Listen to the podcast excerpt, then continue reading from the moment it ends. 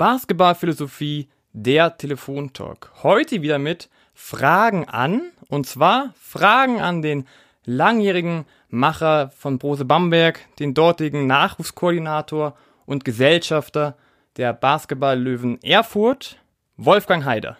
Hier ist wieder der Max und natürlich David an meiner Seite. Schön, dass Sie da sind, Herr Haider. Wie geht's Ihnen? Hallo, freut mich auch. Alles gut soweit. Super. Dann lassen Sie uns gleich starten.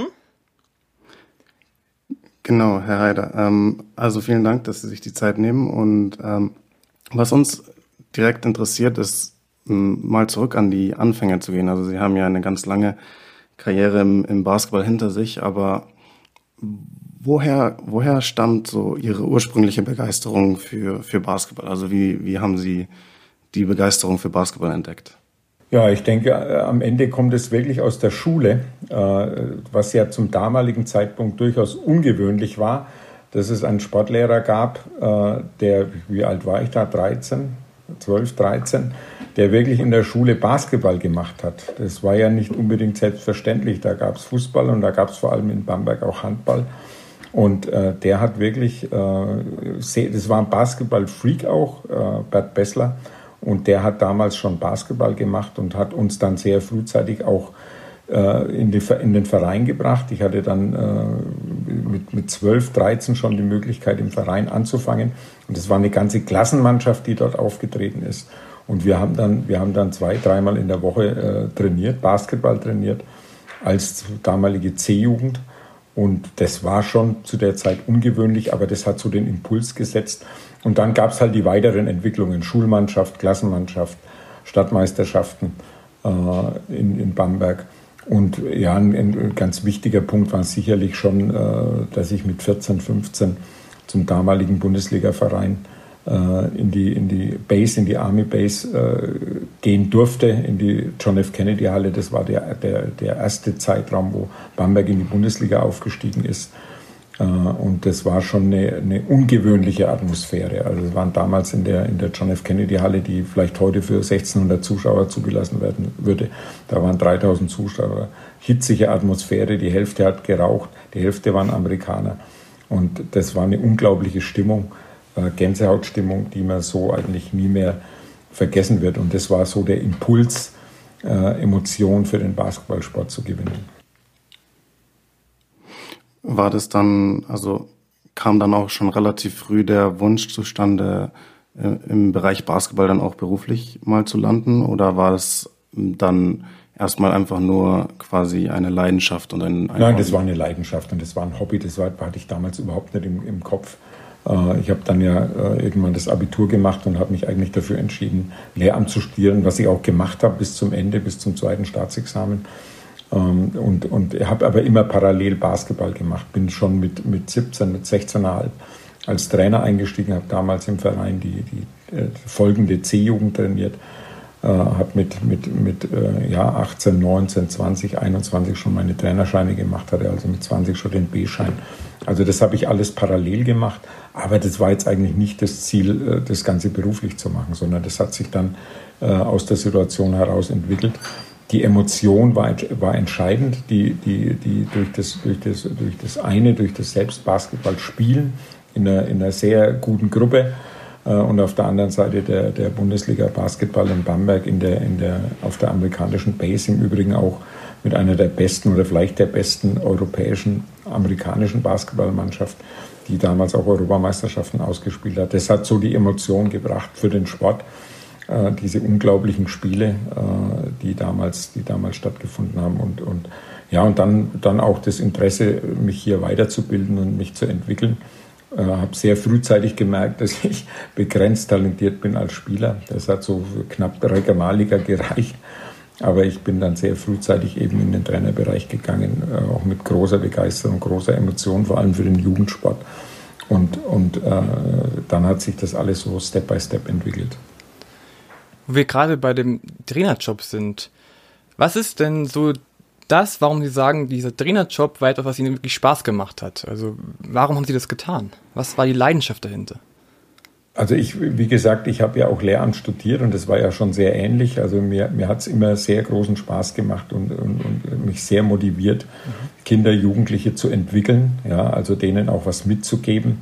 Äh, war schon sehr frühzeitig auch das Thema Wertevermittlung, nicht nur rein basketballerische Skills. Mhm. Natürlich ging es auch um, um, um die Spieler besser zu machen als Spieler äh, ging es auch darum, natürlich zu gewinnen. Auch das äh, hat natürlich, glaube ich, jeder, jeder Trainer der, das, der das mit Intensität macht, äh, auf dem Schirm.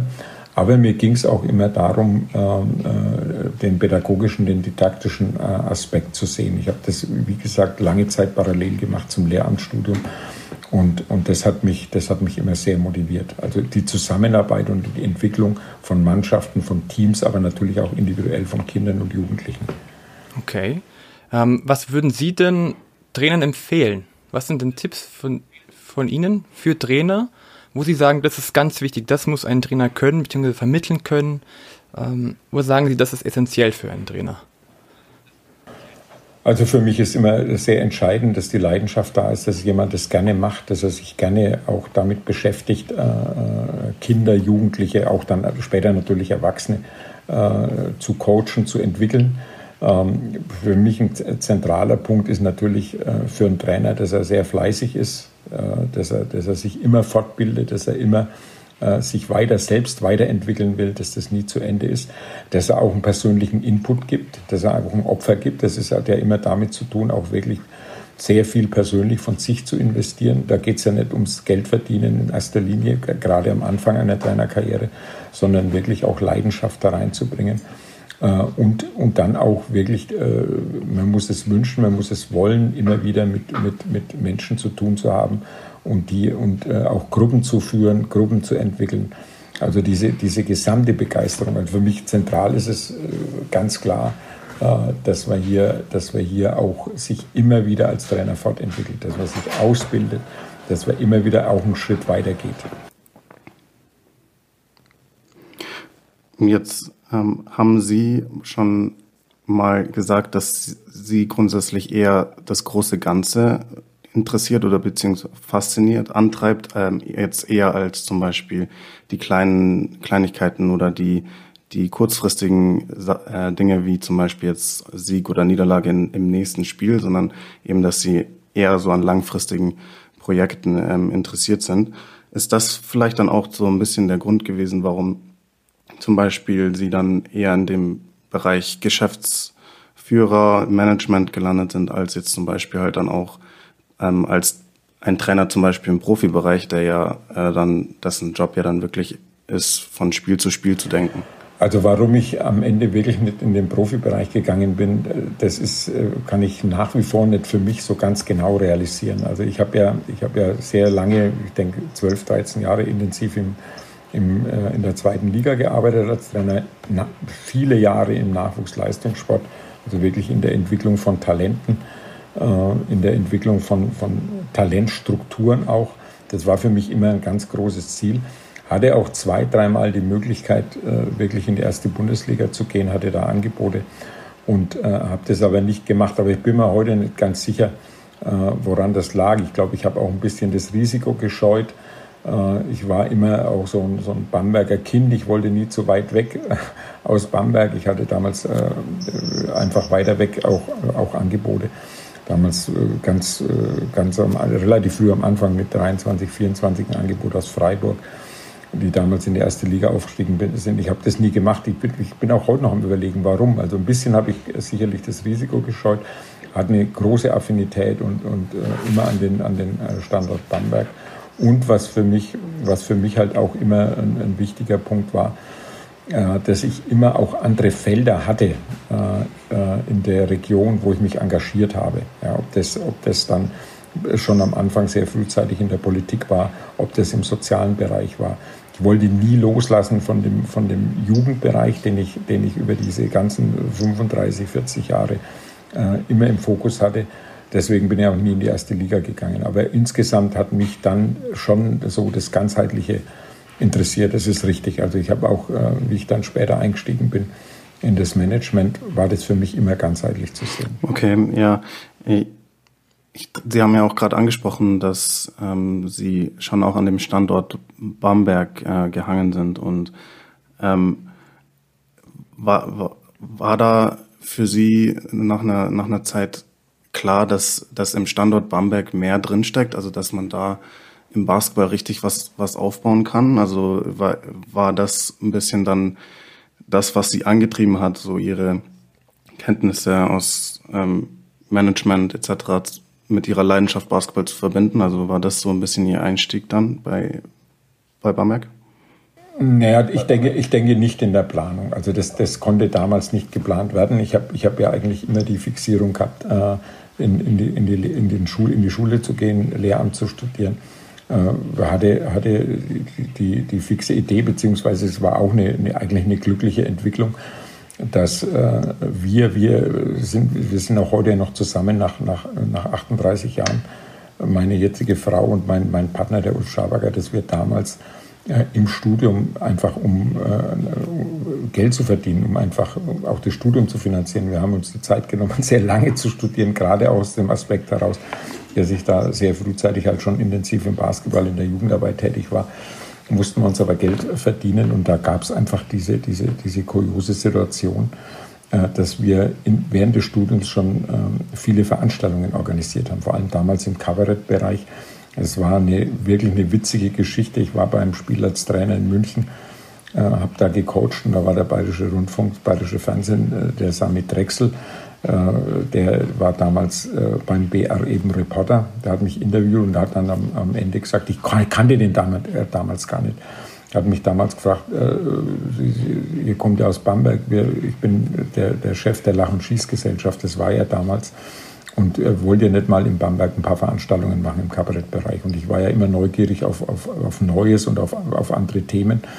Und da habe ich gesagt, na gut, das kann ich mir vorstellen. Und dann haben wir da angefangen, eigentlich äh, diese Agentur zu entwickeln über, über Kabarett. Wir haben damals schon veranstaltet, Werner Schneider, Gerhard Pold, äh, die Münchner Lach- und Schließgesellschaft, Bruno Jonas, viele ganz bekannte Kabarettisten und haben damit erstmal unseren Unterhalt verdient. Und dann sind wir dadurch eigentlich reingewachsen in die Konzertschiene, in die Agenturschiene, äh, was für mich dann in der, in der weiteren Entwicklung, was Management betrifft, extrem hilfreich war, weil da sind natürlich ähnliche oder es ist ein sehr paralleles Geschehen äh, dann auch zu einer, zum, zum Sportmanagement. Ja. Also das ist da, da geht es ja dann auch um Budgetierung, da geht es um, um Marketing, da geht es um, um wirtschaftliche Vorgänge, da geht es um Kalkulationen, da geht es um äh, Pressearbeit, um Medienarbeit, alles Dinge, äh, die dann später in der Entwicklung auch von Sportmanagement wichtig waren. Also für mich war, war glaube ich, das ein, ein wichtiger Zeitpunkt, fünf, sechs Jahre während des Lehramtsstudiums, eine, eine, eine Firma zu entwickeln, eine Firma äh, auch äh, äh, wirklich überhaupt ans Leben, ins Leben zu bringen, die dann äh, in, in, in, wirtschaftlichen Verhältnissen zu leiden und gleichzeitig halt auch immer sehr aktiv im Sport zu sein, äh, damals im Nachwuchssport. Und diese beiden Faktoren, die haben mir dann sicherlich geholfen, wie ich, wie ich 99 dann äh, in den, in den, in den Profibereich als, als Manager eingestiegen bin. Was war denn Ihr Ziel, als Sie dort eingestiegen sind? Das ist mein Ziel, das ist mein Motiv. Was war Ihr erster Ansatz? Also ich muss dazu sagen, dass ich ja da eher zufällig äh, reingerutscht okay, okay. bin. Äh, und zwar, äh, ich war Trainer in Breiten-Güßbach. Wir hatten damals eine sehr, sehr talentierte Mannschaft. Und Steffen Hamann, dann als ganz jungen Burschen mit 16, 17. Und äh, wir sind, äh, der, der Hauptsponsor in Breitengüßbach, die äh, Firma TSK, der, der Günter Tröster, wurde in Bamberg gefragt. Es gab den Bundesligaverein TTL Uniwasser, die standen vor dem Abgrund, die waren also kurz vor der Insolvenz. Und er wurde damals von der Stadt Bamberg gefragt, äh, ob er denn das übernehmen will, ob er sich vorstellen kann, da neuer Gesellschafter zu werden. Und der Günter Tröst hat es über Monate eigentlich abgelehnt. Er hat sich das nie vorstellen können. Und dann ist er ein, eines äh, Tages hat er mich angerufen und hat gesagt, äh, passen Sie auf, ich bin heute Abend, ich war Trainer im Breitengussbach, muss ich sagen, über, über einige Jahre. Und er hat mich dann damals angerufen und gesagt, Heider, ich bin da eingeladen von der Stadt, da gibt's die, die, die letzte Rettungsaktion für den Bamberger Basketball. Ich habe gesagt, ich gehe dahin, würden Sie mich begleiten? Dann bin ich da mitgegangen und dann war das ein Palaver mit dem Oberbürgermeister, mit sämtlichen Beteiligten, mit den Altmanagern. Und äh, das, hat, das hat sich vier, fünf Stunden hingezogen. Kurz nach Mitternacht hat er mich äh, auf Seite gezogen, hat mich vor die Tür gezogen und hat gesagt, also passen Sie auf, Herr Heider, wenn Sie das als Manager machen, dann steige ich hier als Gesellschafter ein. Das war für mich völlig überraschend und, und es kam wirklich von, von 0 auf 100. Und ich habe dann zu ihm gesagt, Herr Tröster, ich kann das nicht beantworten, ich muss darüber schlafen, muss mit meiner Frau reden. Ich konnte jetzt erstmal damit überhaupt nichts anfangen.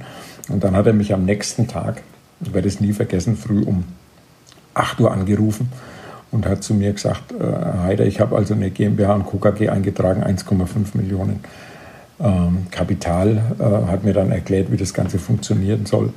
Und Sie, ich habe Sie als Geschäftsführer eingetragen, Sie müssen heute Nachmittag zum Notar und unterschreiben. Ich war dann natürlich völlig geblättet und bin dann, und bin dann äh, in das Thema quasi über Nacht reingerutscht, habe das dann unterschrieben. Äh, auch äh, schon mit, mit äh, damals sehr blauäugig. Ich wusste nicht, was wir am Budget haben, wie das dann, er hat den Übergabevertrag gemacht, hat die Gesellschaftsanteile von der alten Gesellschaft gekauft. Für mich alles relatives Neuland. Aber ich hatte, ich hatte irgendwie die Vision, dass da was passieren kann, waren für mich eigentlich drei Themen, die mich da sehr motiviert haben. Äh, in dem Bereich äh, oder, oder wo ich dann auch die Vision gesehen habe. Zum einen waren in der Stadt lange Verhandlungen, die auch an dem Abend aufgetaucht sind, dass es eine neue Halle geben soll, dass man da sehr weit ist vom Standort her. Es war für mich ein zentraler Faktor zu sagen, Bamberg kann in dieser Schulturnhalle nicht weiterspielen, Bamberg braucht eine Halle. Äh, da, da wurden auch Herrn Tröster Versprechungen gemacht, was für mich in der Gesamtvision total wichtig war. Ein zweiter Punkt war, dass es das erste Mal hier in Bamberg eben eine, eine, professionelle Situation gab, nämlich eine, wirklich eine GmbH und Co. KG mit Geschäftsführung und mit Personal, was vorher eher im, viel im Teil ehrenamtlichen, vor allem im, im ehrenamtlichen Bereich gelaufen ist. Und was mich immer motiviert hat und was damals sichtbar war, auch durch meine Tätigkeit, es gab ein starkes Jugendthema. Also es gab viele Jugendmannschaften, viele Vereine, die Jugendarbeit gemacht haben. Also es gab eine Basis, die, die dann für den Bundesliga Basketball äh, später auch sehr wichtig werden sollten. Also das waren für mich so die Visionen, die ich kurzfristig zu dem damaligen Zeitpunkt 99 gesehen habe. Habe dann äh, relativ schnell äh, den Armin Andres, der Gastronom in Bamberg war, der aber ja äh, viele Jahre Nationalspieler war, auch schon Trainer war, den konnte ich überzeugen, das als Trainer zu machen in Bamberg. Auch erstmal teilamtlich, aber es war wichtig, an so einen professionellen äh, und guten Trainer zu gewinnen in dem ersten Jahr. Und dann ging die Fahrt los. Okay, ja, das ist wirklich eine faszinierende Geschichte. Ähm, ich, nach, nach ein paar Jahren, ähm, 2007, wenn ich richtig informiert bin, wurden Sie dann offiziell Geschäftsführer von Franken First. Ähm, was naja gut, es gab ja damals, das muss man schon ein bisschen äh, richtigstellen. Also es gab damals, ich war Geschäftsführer von, von der äh, GmbH und Co. KG von, von Günter Tröster. Äh, die aber nur im Prinzip drei Jahre gehalten hat. Es lag daran, dass die Stadt äh, verschiedene Versprechungen, was den Bau der Halle betraf, nicht gehalten hat. Es gab keinen VIP-Raum, gab keinen Presseraum. Das hat mir Günter Tröster versprochen und er war damals total sauer, äh, dass die Stadt ihn da aus seiner Sicht hintergangen hat. Ich konnte das damals auch nachvollziehen, aber es gab dann die Halle. Ja, das gab auch natürlich plötzlich auch gute Zuschauer.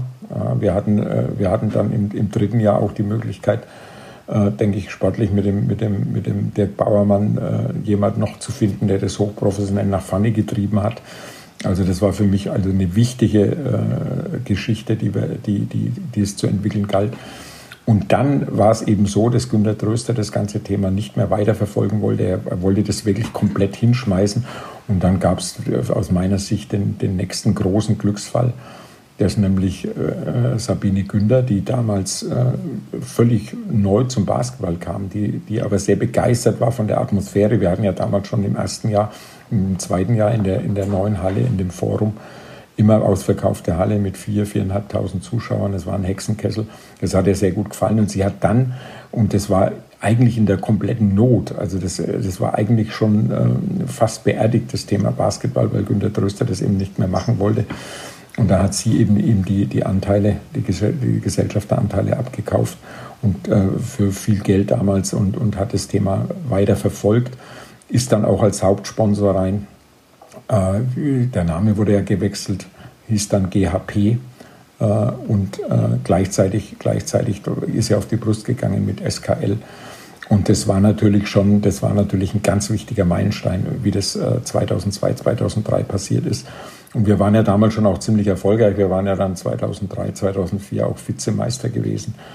Und dann hat es wiederum seinen Gang gemacht. Also ich war dann von der, in der Nachfolgegesellschaft von Sabine Günder auch Geschäftsführer und äh, 2002, äh, 2003, 2004 eben Vizemeister und 2005 äh, äh, Meister in dieser Konstellation.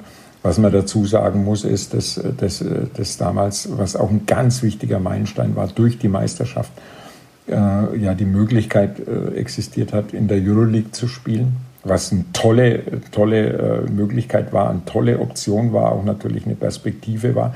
Aber das konnte nicht in der Bamberger Halle sein mit 4000 Zuschauern. Das heißt, man musste dann wirklich äh, nach Nürnberg gehen, die Spiele in Nürnberg machen. Und Sabine Günder hat sich damals von, von äh, breitschlagen lassen, die Halle auszubauen auf 6.800 Zuschauer, gleichzeitig dieses, den, das Hospitality-Programm mit den neuen Logen und dem VIP-Raum äh, zu bauen, was, was großartig war, was, was dem Standort natürlich massiv gut getan hat und was das dann auch möglich gemacht hat, Basketball in Bamberg äh, nochmal auf eine ganz andere Stufe zu kriegen. Okay, ja. Ja, also Sie haben jetzt schon noch ähm, die, die Erfolge angesprochen, äh, die Sie auch in den frühen Jahren quasi dann schon, schon hatten, bevor dann die Übernahme auch von, durch die Prosa AG passiert ist, etc. Genau. Ähm, genau, genau. Und ähm, ja, wobei, wobei man auch dazu sagen muss, das war, äh, es ist ja dann, äh, GHP wurde verkauft an die, an die, an die Schweizer Post und, und wir, haben, wir, wir haben dringend einen neuen Hauptsponsor gebraucht und da ist dann Brose als Namensgeber rein. Hat aber, war nur Teileigentümer, also war ein Gesellschafter von sieben. Also Brose hat nicht die komplette Gesellschaft gekauft, sondern das war dann erst später, das war dann 2013. Äh, also 2007 gab es eine Gesellschaft mit sieben oder acht Gesellschaften, weiß ich gar nicht mehr ganz genau. Und aber mit Brose als Namenssponsor. Das, das war dann auch quasi äh, in, unter der Zeit mit Frankenfürst, oder? Also genau, da wurde dann es wurde eine neue, es wurde nach dem Ausstieg von, von Sabine Günder wurde dann eben eine neue Gesellschaft gegründet, Frankenfürst. Und es waren eben äh, sieben oder acht äh, Gesellschafter, die das Ganze getragen haben. Äh, und äh, gab, gab ein Aufsichtsgremium. War eine sehr, sehr positive Geschichte, sehr breit aufgestellt und, und das hat, den, hat dann die Situation in Bamberg natürlich im Zusammenhang mit der neuen Halle, mit der Zuschauerkapazität, mit den ganz anderen Möglichkeiten im Hospitality-Bereich, in der Vermarktung äh, schon mal noch mal ein ganz gutes Stück nach vorne gebracht. Wir hatten jetzt gerade das Thema mit Gesellschafter und viele Aufgaben. Ähm, das ist ein ganz eigenes Thema. Ich habe selber Sportmanagement studiert und man geht ja sehr blauäugig in so eine Sache rein erstmal und sagt, ja, Sportmanagement. Wie würden Sie denn jetzt die Aufgaben eines Geschäftsführers von einem Bundesligisten im Basketball beschreiben? Wie kann man sich das gut vorstellen? Äh, also ich muss, muss, dazu sagen, das ist ja, das ist ja, äh, es gibt ja unterschiedliche Ausprägungen. Ich muss sagen, dass ich das ja über viele Jahre, ich würde mal sagen bis 2010, äh, auf einer sehr breiten Basis gemacht habe. Ich war, ich war zuständig natürlich für das, für das ganze Finanzielle, für die, für die ganzen Budgetthemen, auch für das ganze wirtschaftliche Thema. Äh, auch verantwortlich, ist ja schon mal impliziert eigentlich bei der, beim, beim Geschäftsführer. Äh, zum Zweiten habe ich aber auch sehr stark den Sport mitgeprägt, genauso den Nachwuchssport. Und ich war intensiv in der Vermarktung tätig. Das hat sich natürlich also das war auch ein, mehr als ein Fulltime-Job. Also äh, ich bin da heute noch, äh, manchmal überlege ich mir, wie, ich das, wie, ich das, wie das überhaupt geklappt hat. Äh, aber am Ende ist es so, dass das ist, glaube ich, was die, was die Gesellschaft, die Geschäftsführersituation betrifft, unterschiedlich ist. Es gibt Geschäftsführer sicherlich, die in erster Linie nur für den, für den wirtschaftlichen Bereich zuständig sind, die dann einen Sportdirektor haben, die den Marketingleiter haben. Äh, gibt aber natürlich auch die Situation, dass einer äh, eben eher die Sportaffinität hat als Geschäftsführer und dann also auch den, den Sport mitverantwortet, auch wirklich verantwortet. Äh, also ich glaube, das ist, das ist jetzt nicht über den Kamm zu schälen, das ist komplett unterschiedlich in, in einzelnen Strukturen. Ganz vorne steht natürlich immer äh, die wirtschaftliche Leistungsfähigkeit und die, die wirtschaftliche ähm, Kontrolle zu behalten. Und das ist schon Aufgabe des Geschäftsführers, weil ja da auch ein Haftungsthema liegt. Ähm, es hat für mich was sicherlich von Vorteil, würde ich heute sehen. Das war hat sicherlich auch mit dem Erfolg äh, was zu tun gehabt, dass ich halt auch der Sportler war, dass ich Trainer war, dass ich viele Jahre Jugendarbeit gemacht habe, dass ich immer auf Augenhöhe intensiv mit dem Trainer kommunizieren konnte. Und das waren super gute Jahre, sieben Jahre Dirk Bauermann und dann fünf Jahre äh, Chris Fleming, auch schon vorher mit Armin Andres. Das war wichtig, dass immer auf Augenhöhe äh, kommuniziert werden konnte. Ich konnte dann natürlich auch hatte dann natürlich auch immer noch den Daumen drauf, was das Finanzielle betrifft. Das ist ja bei den Coaches auch manchmal nicht ganz einfach, weil die immer größere Anforderungen und Wünsche haben, als wir dann erfüllen kann. Also ich glaube, das, das war äh, eine sehr positive Situation, dass ich immer auch im Sport auf Augenhöhe mit, mit den Trainerkollegen äh, zusammenarbeiten konnte, was uns zusammengeschweißt hat und was dann auch diese langen Laufzeiten der Verträge ermöglicht hat. Also äh, ich fand, das war, war wirklich ein äh, absoluter Erfolgsfaktor. Aber das ist natürlich in, in unterschiedlichen Situationen auch anders, kann es auch anders sein. Hier in Bamberg war es sicherlich eine sehr positive Entwicklung. Wenn man an positiv denkt, an Bamberg denkt, an Erfolgsfaktor denkt, denkt man immer auch sofort bei Bamberg an Freak City. Was heißt für Sie Freak City? Was, was ist das für ein Gefühl oder was steht dahinter?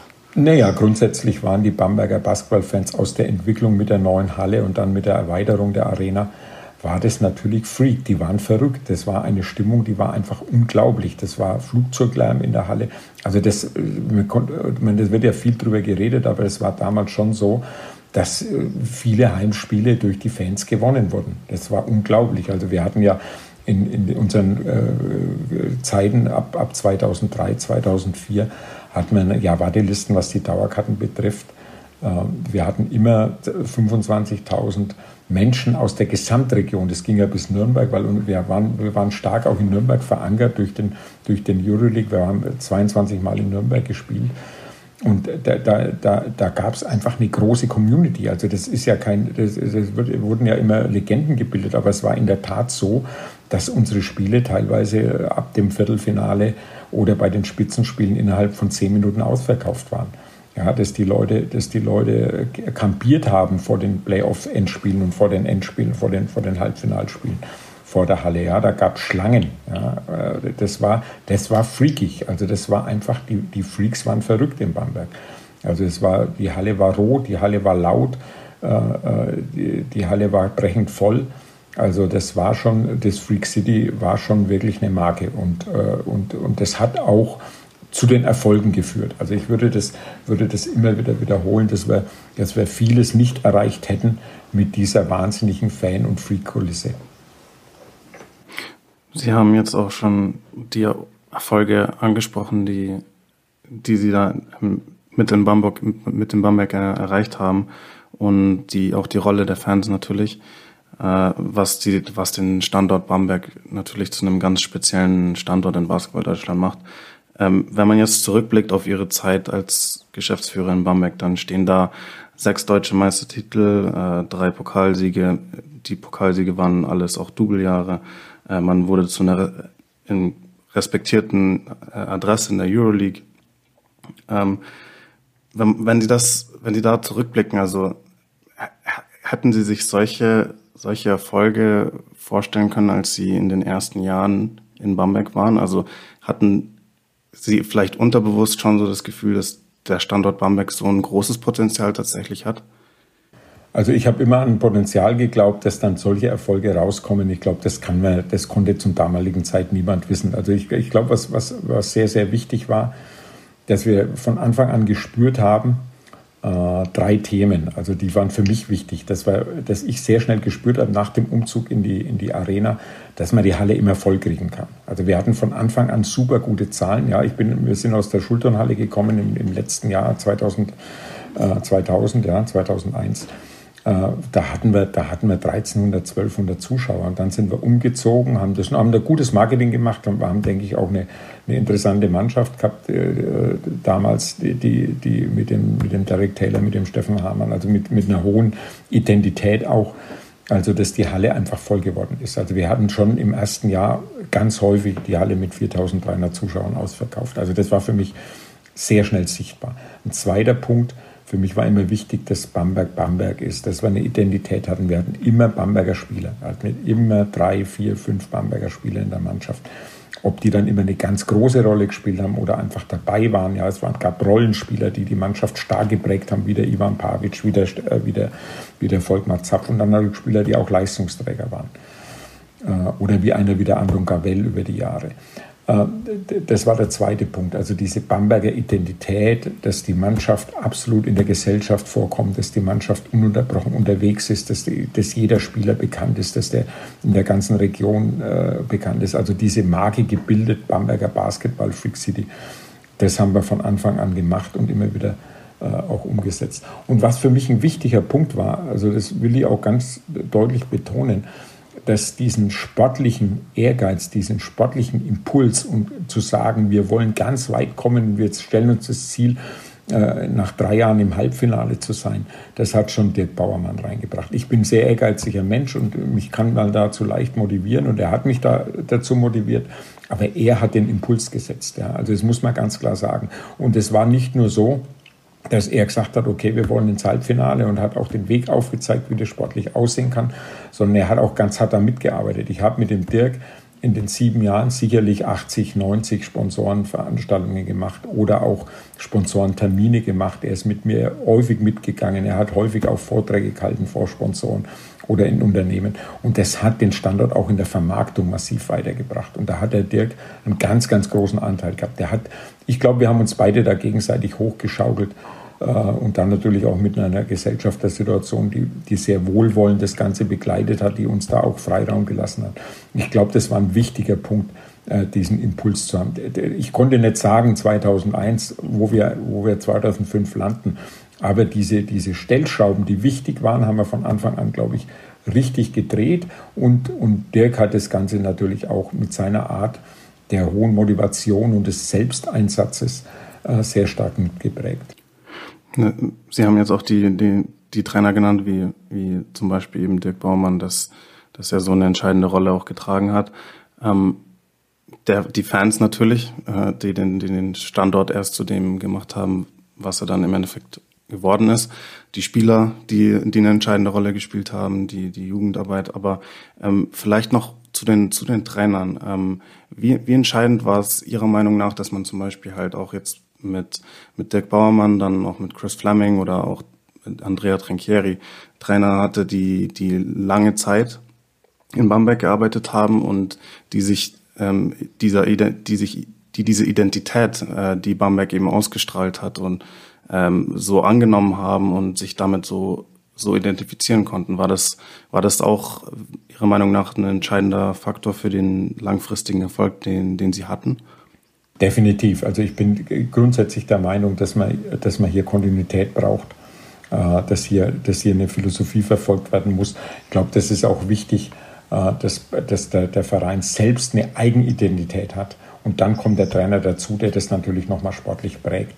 Und es geht natürlich auch nur, wenn ein Trainer längere Zeit am Standort ist. Ich glaube, das, wird, das ist sehr schwierig, wenn man ein, jedes Jahr oder alle zwei Jahre einen Trainer wechselt.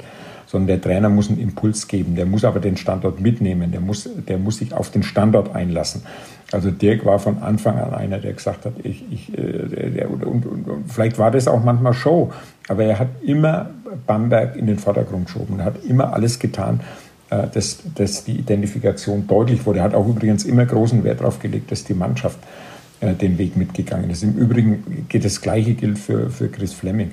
Also Chris hat hier auch einen unglaublich guten Job gemacht, hat natürlich ein paar andere Nuancen reingebracht.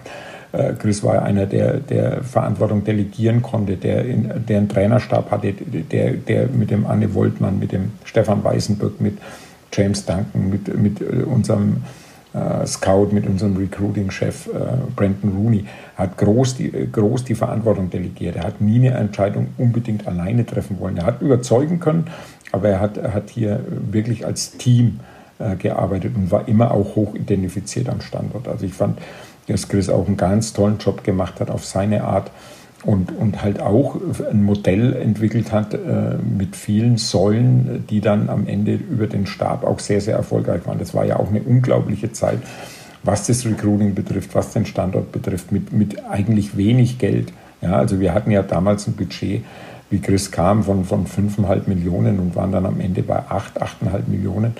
und, und haben ja aber eine tolle Jugendarbeit gemacht, haben ja viele junge Spieler entwickelt am Standort und, und hatten aber gleichzeitig hatten aber gleichzeitig hatten, hatten ein Farmteam in der Pro B, dann sogar zwei Jahre in der Pro A. Und, aber entscheidend war diese Identität. Man konnte sich auf den Trainer verlassen. Man hat, man hat auch Dinge gemeinsam entwickelt. Man hat Spieler entwickelt. Wir hatten damals eine hohe Kontinuität. Wir hatten Spieler mit Subut, mit, mit Bleis, mit, mit Casey Jacobson, mit Brian Roberts auch über viele Jahre da. Die, die, Andon Gavel war fünf Jahre in Bamberg. Also ich glaube, das war ein wichtiger Faktor, diese Kontinuität. Und das geht natürlich immer dann, wenn eng und gut ein, ein Trainerstab mit dem Management auch zusammenarbeitet. Das war, ist eine einmalige Zeit und ich kann immer wieder nur sagen, Kontinuität und Teamarbeit und dann auch die Aufgabenverteilung sind extrem wichtig. Und was ich immer ja als ganzheitlichen Ansatz angesprochen habe, ist, dass ein Trainer halt auch ganz klar in den, in den, in den wirtschaftlichen Dingen insofern involviert ist, dass er genau weiß, was ist möglich was kann ich dazu beitragen, wenn ich mich selbst im Vermarktungsbereich engagiere. Das hat auch Chris mit mir gemacht. Wir haben viele Dinge gemeinsam gemacht, wo wir bei Unternehmen unterwegs waren und wo, wo er dann seinen Teil dazu beigetragen hat. Ja, das war, war eine wichtige Schnittstelle. Bamberg ist ja jetzt kein, kein, kein Großstadtstandort und wir haben nach wie vor ja im Basketball nicht die Reichweiten. Es war damals ja nicht anders, ähm, um, um, um jetzt sofort am nationalen Markt die großen Partner zu finden, sondern es ist wichtig, dass einfach hier äh, der, der Markt auch mit, mit Unternehmen, äh, die, die halt durchaus national tätig sind, über die Struktur vor Ort entwickelt werden.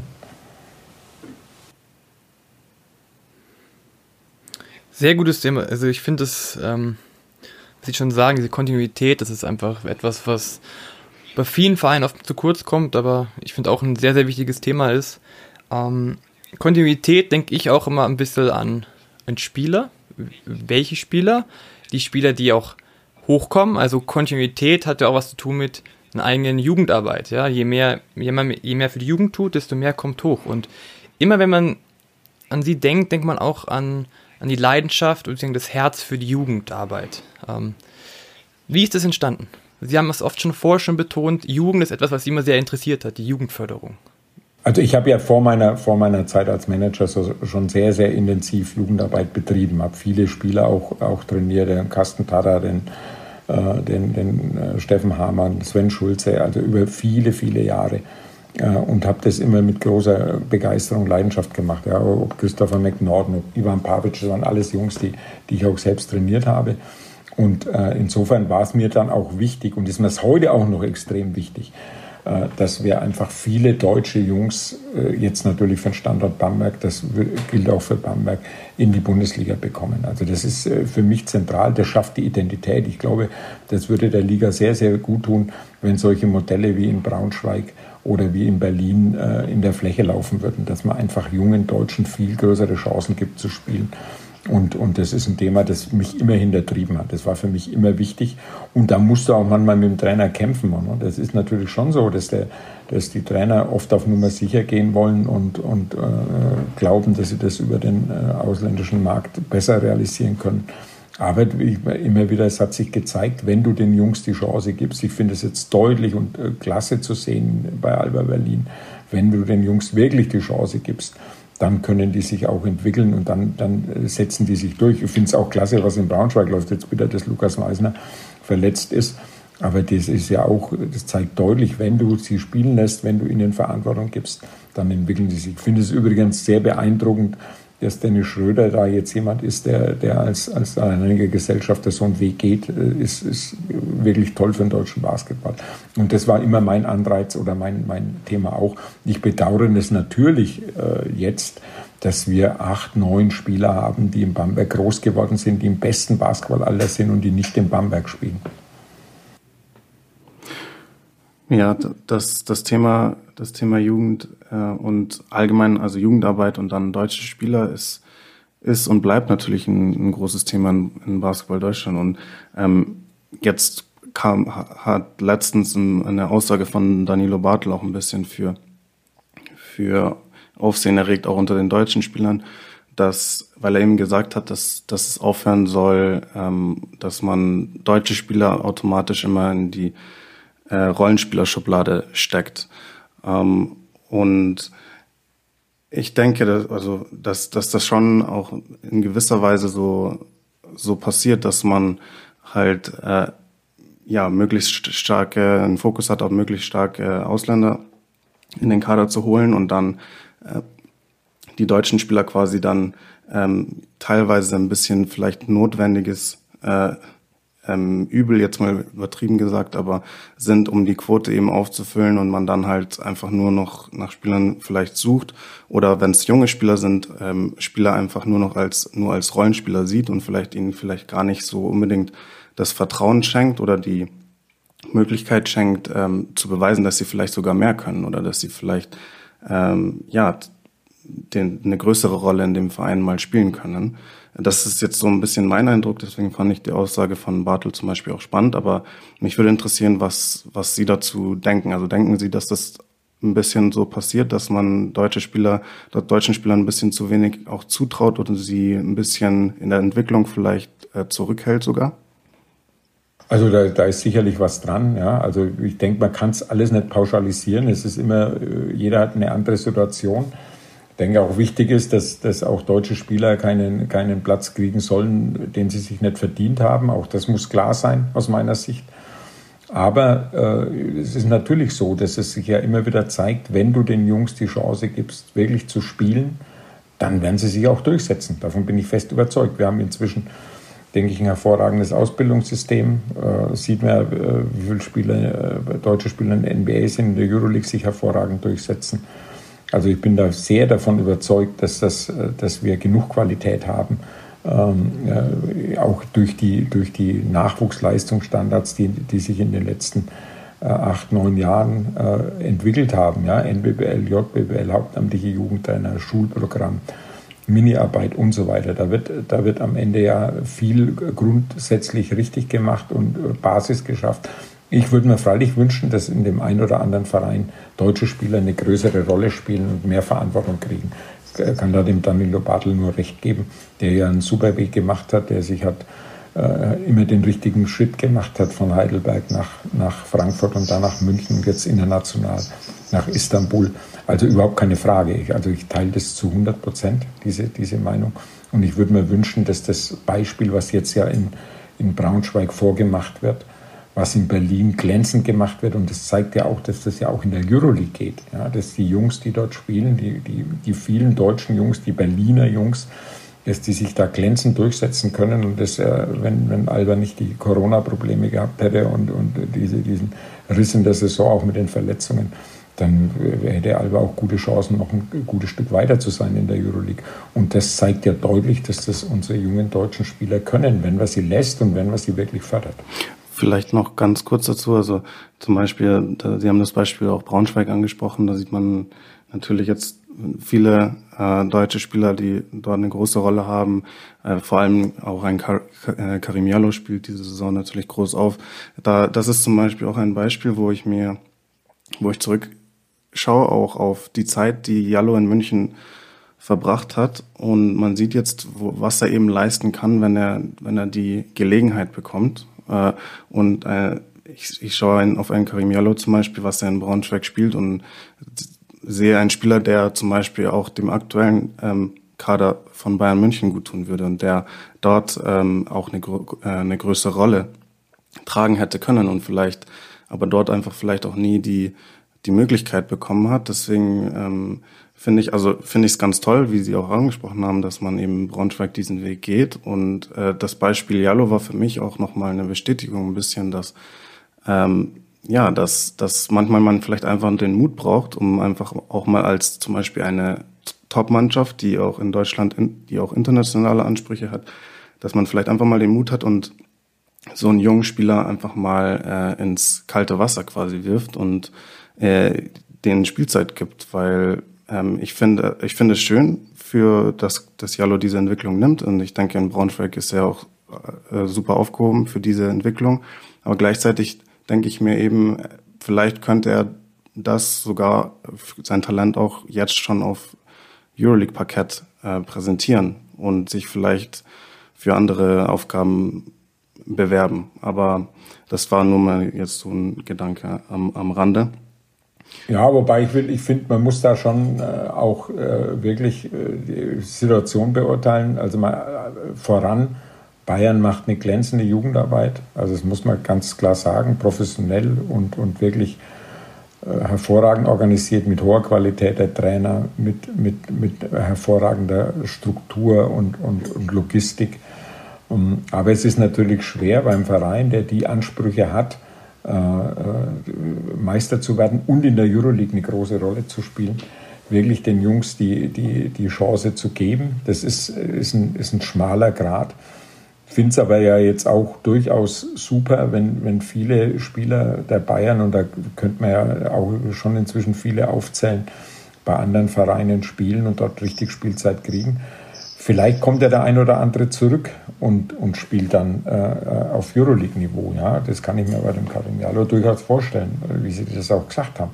Nur, äh, man muss immer die Situation beurteilen und, und äh, es ist manchmal nicht einfach, äh, einem jungen Spieler dann auch in irgendeiner Weise in der äh, hoch anspruchsvollen Situation die Spielzeit zu, äh, zu, zu versprengen. Es ist natürlich, man sieht, dass es bei, bei Alba gut funktioniert. Aber auch da ist es natürlich auch immer ein schmaler Grad. Wie viel kann man da wirklich machen und wie viel kann man da reinkriegen? Aber klar ist, ich finde, es ist ja schon mal ein sehr, sehr guter Ansatz, dass in der Breite gute Jugendarbeit gemacht wird, dass Spieler entwickelt werden, wie jetzt bei Bayern, wie bei Alba, äh, bei dem einen oder anderen ja auch. Und dann muss man, ist es einfach der große Wunsch, dass die Trainer, dass die Vereine den Mut haben, auch deutsche Spieler spielen zu lassen. Das ist ein zentraler Punkt und es liegt immer am Verein am Sportmanagement und am, und am, und am Trainer. Und das ist ja, man sieht es ja, also ich finde, das ist ja jetzt deutliches Zeichen, äh, wie es dann in Braunschweig äh, oder auch in Berlin funktionieren kann. Ja, auf jeden Fall. Also ähm, ich finde auch, dass es super ist, dass jetzt so einfach Projekte gibt, wo viele deutsche Spieler spielen. Jetzt stellen Sie sich vor, Sie sind aber ein, ein sagen wir, 14- bis 15-jähriger deutscher Spieler oder ein, ein Jugendlicher. Und was würden Sie ihm empfehlen, wenn er sagt, ich habe ein Ziel, Profibasketballer zu werden in Deutschland? Was würden Sie ihm empfehlen? Also für mich geht es ja immer um eine ganzheitliche Ausbildung. Also ich denke, was man den Jungs allen empfehlen muss, sie müssen die Schule äh, hinkriegen. Also das ist ein zentraler Punkt. Ich habe nie einen Spieler erlebt, der in der Schule gescheitert ist, der dann richtig guter Spieler geworden ist. Also kenne ich nur einen einzigen Fall, also aus meiner Erfahrung. Also das muss parallel sehr, sehr gut mitlaufen. Der zweite Punkt ist, ganzheitlicher Ansatz heißt für mich immer darauf achten, dass ich eine, eine sehr gute, sehr adäquate, sehr hochwertige individuelle Ausbildung bekomme. Sei es positionsspezifisch, sei es Multitasking. Also das ist für mich ein wichtiger Punkt, der, der, den, den ich finde, den ein junger Spieler für sich auch sicherstellen muss.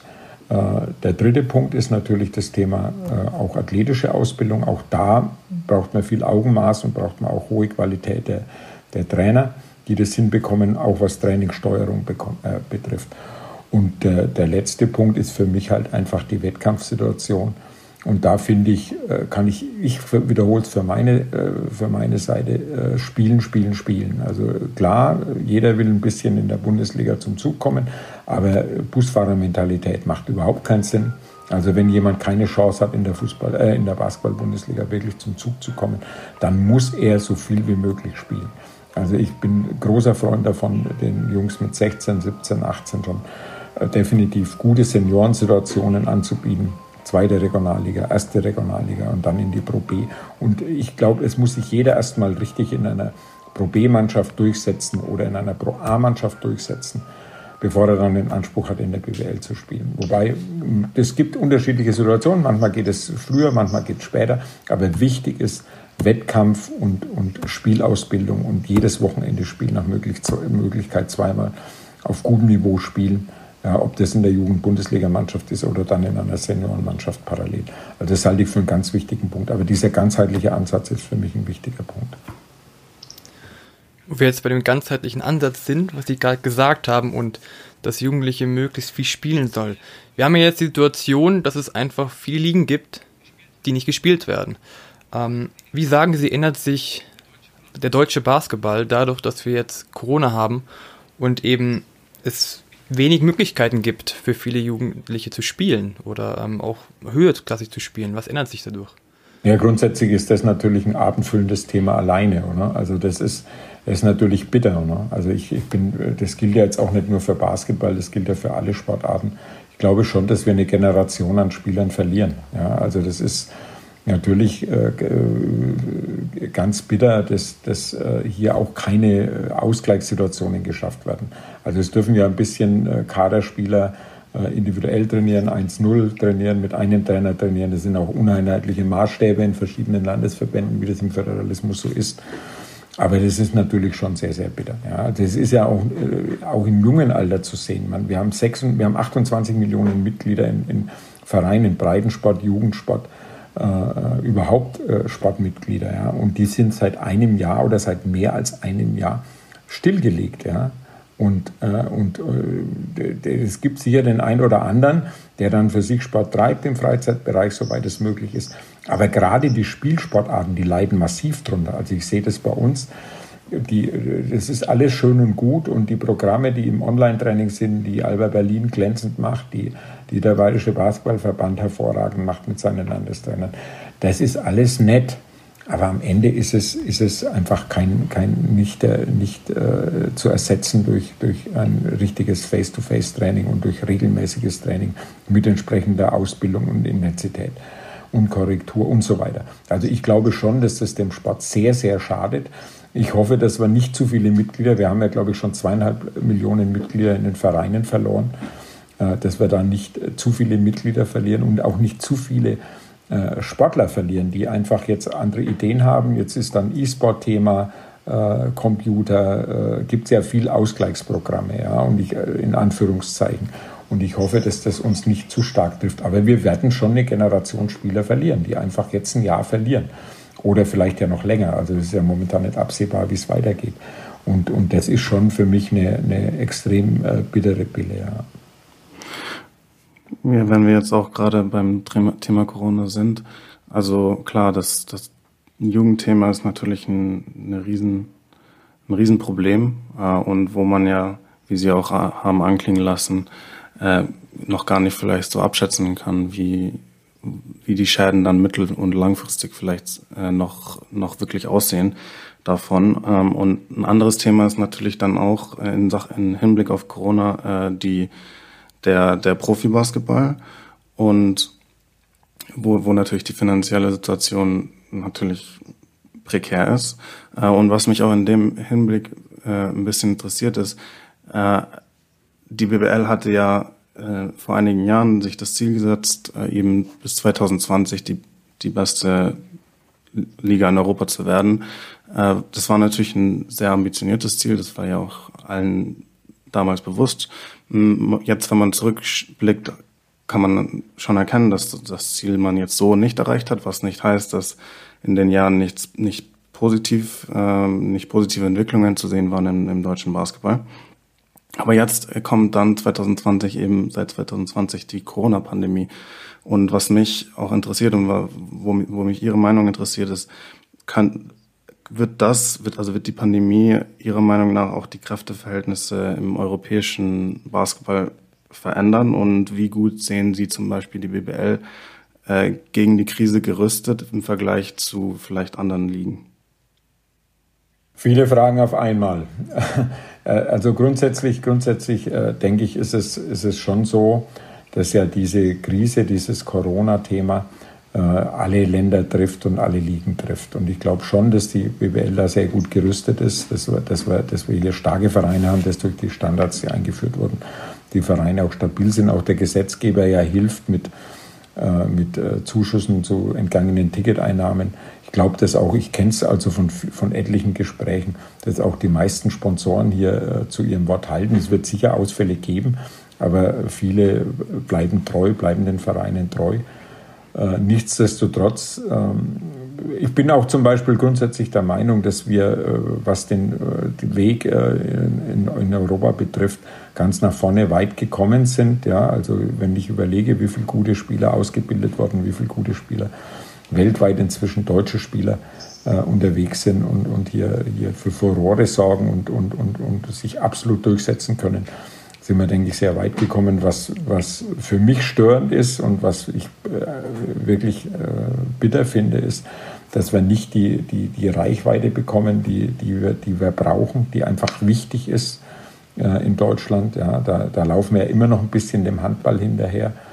Ähm, das ist nicht gerechtfertigt, weil ein Top-Job geboten wird, äh, toller Basketball.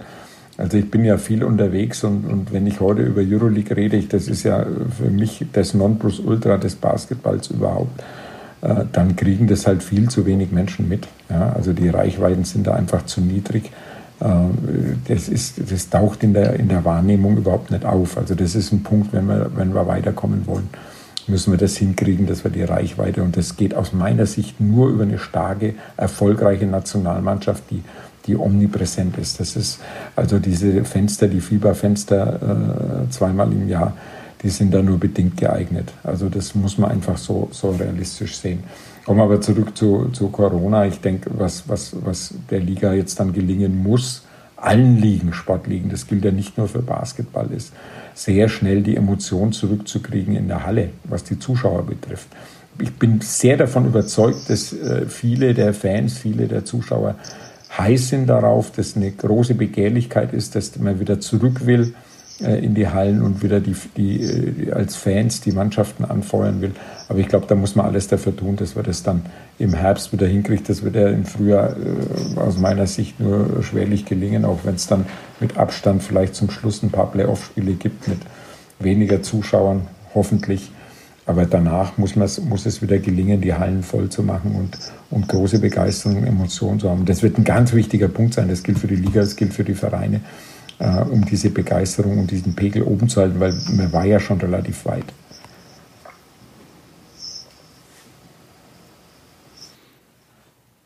Das stimmt. Ähm, Sie sagen einfach diese, diese Motivation, diese, dieses Erlebnis der Fans, es gehört einfach in die Halle. Das macht Basketball aus. Genau, ja. genau. Ja. Nicht nur Fall. Basketball, ich war auch ja. in Handballhallen, ja. Also ja. das ist natürlich alles nochmal was anderes äh, als, als, als Volleyball oder, oder, oder Eishockey. Aber ich finde, ich finde äh, der, am Ende des Tages ist natürlich die Emotion dieser Mannschaftssportarten lebt sehr stark natürlich von begeisterten Zuschauern. Und wir haben natürlich auch viele Standorte, wo das toll und, und super gut funktioniert. Sie, Sie sprechen gerade auch noch die, die Sportarten Handball, Volleyball etc. an. Sie haben ja selbst auch Positionen in, in diesen ähm, Sportarten dann mal inne gehabt nach der Trennung zwischenzeitlich in Bamberg. Ähm, wir haben in unserem Podcast auch schon mal darüber gesprochen, über andere Sportarten und was man vielleicht äh, von anderen Sportarten auch lernen kann. Äh, was war, also wieso ha, hat, haben Sie diese Aufgaben angenommen? Was hat Sie vielleicht an den, diesen Aufgaben in, an, in einer anderen Sportart gereizt? Und gibt es Ihrer Meinung nach tatsächlich vielleicht was, was, was Basketball von diesen Sportarten lernen kann? Also was ich sagen muss, ist, dass mich äh, immer neue Dinge interessieren und, und, und mich hat das Thema Handball damals in Coburg wirklich sehr gereizt. Äh, ich wollte einfach mal sehen, wie, sie, was, wie die Situation im Handball ist, wie, was die Unterschiede sind. Ähm, also ich, ich kann das auf den Punkt bringen. Äh, aus meiner Sicht, aus meiner Sicht ist es so, dass wir im Basketball in vielen Bereichen sehr gut aufgestellt sind und, und durchaus auch durchaus ein Stückchen besser sogar was Zuschauerzahlen betrifft, was die Begeisterung in der Halle betrifft, was den Event betrifft.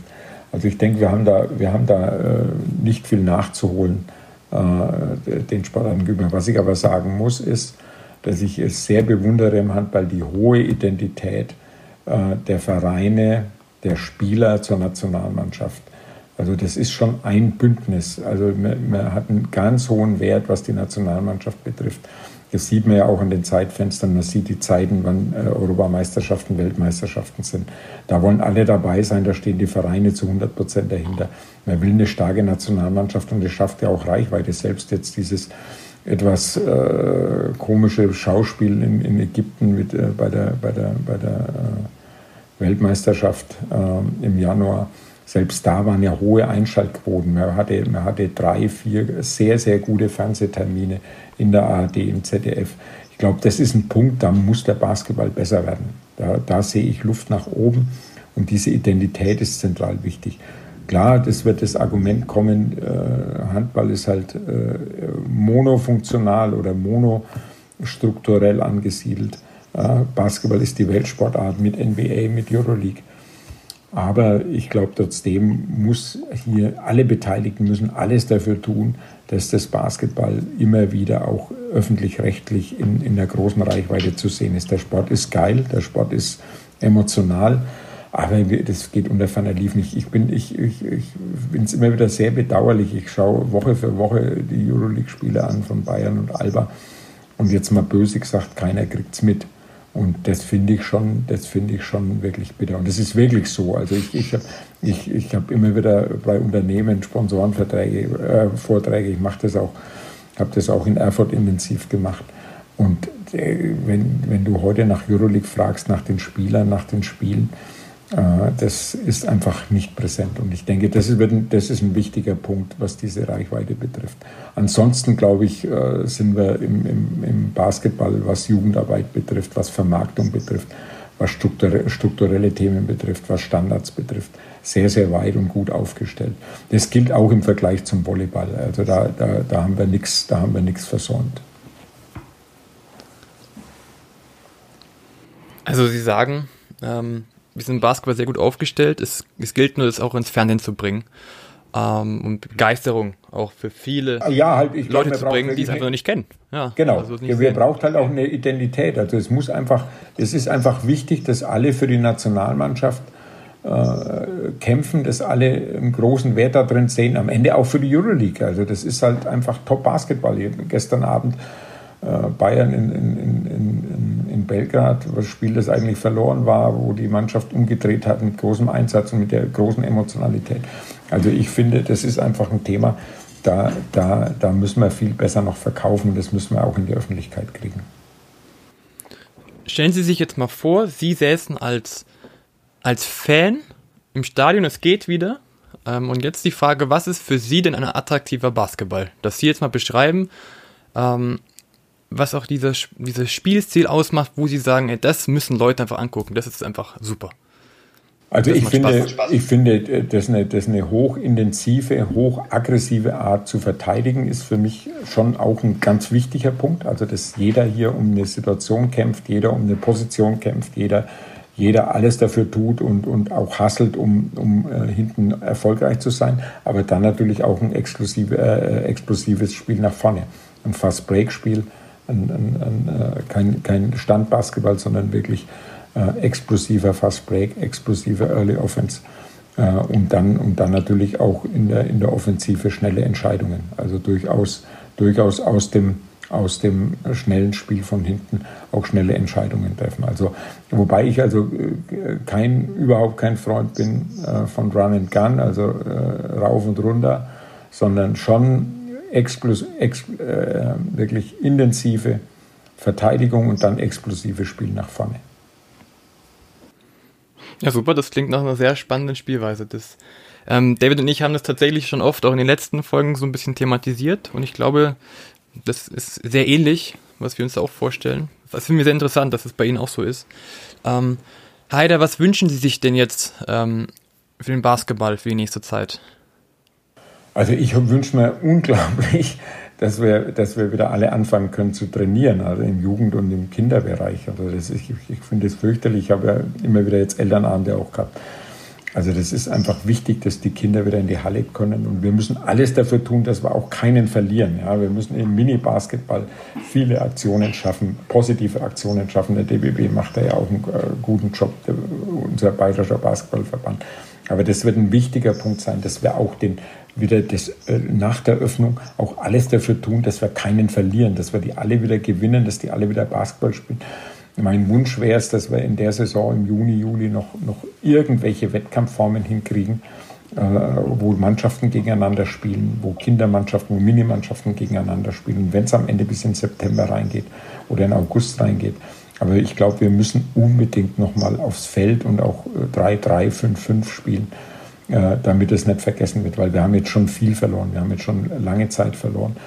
Und ich hoffe, wenn jetzt dann durchgeimpft ist, was ja vielleicht jetzt besser funktioniert ab, ab März, April, wenn wir dann diese Testmöglichkeiten haben, dass wir dann auch wieder wirklich richtig Basketball spielen können. Dass wir, und die Verbände, die Vereine müssen alles dafür tun, dass sie möglichst viele äh, Kinder, Jugendliche, Erwachsene aufs Feld kriegen und, und, und äh, dass wir wenig verlieren und dass wir jetzt diese Zeit im Sommer nochmal nutzen, auch zu Wettkämpfen. Super. Also es gibt, es war ein super vielseitiges Interview, Herr Haider. Ähm, wir haben so viel gelernt über verschiedenste ähm, Bereiche und auch, wie gesagt, wir, die auch einfach die Erfahrung gar nicht haben können, weil wir noch gar nicht auf der Welt waren, so viel Erfahrung, wie sie schon haben, ähm, ja, es ist einfach so und ähm, vielen herzlichen Dank, dass Sie sich diese Zeit genommen haben und wir sind uns sicher, Sie werden den Basketball weiter vorantreiben und ähm, in dem Sinne war das die Folge. Ja, Fragen an Wolfgang Heider und ähm, das ist Wahnsinn und wir freuen uns schon auf die nächste Folge. Bis zum nächsten Mal. Ciao. Ciao.